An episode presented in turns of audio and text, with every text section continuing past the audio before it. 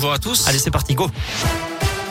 On débute avec les conditions de, de, circulation. Ça se passe comment Ça roule globalement bien autour de Lyon actuellement. Quelques ralentissements tout de même sur la 6 euh, en direction de Marseille à l'entrée du tunnel sous Fourvière. Ça coince également très légèrement entre Corba et le nœud de Manicieux sur la 46 Sud en direction de Paris.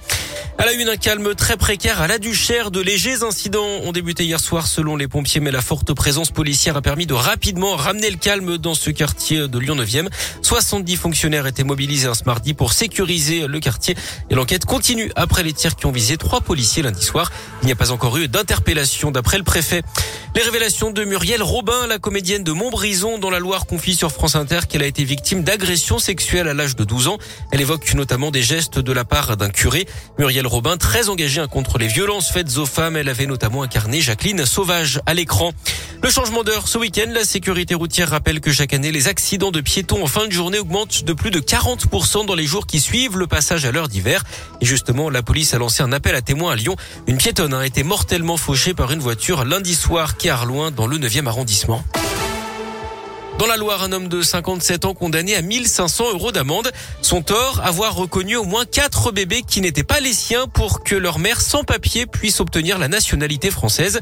Il les aurait rencontrés dans l'église du Père Riffard à Moreno, un quartier de Saint-Étienne. Le religieux connu à l'époque pour aider les demandeurs d'asile.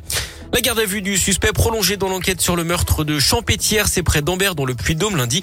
Cet agriculteur de 73 ans devrait être déféré aujourd'hui au parquet de Clermont-Ferrand.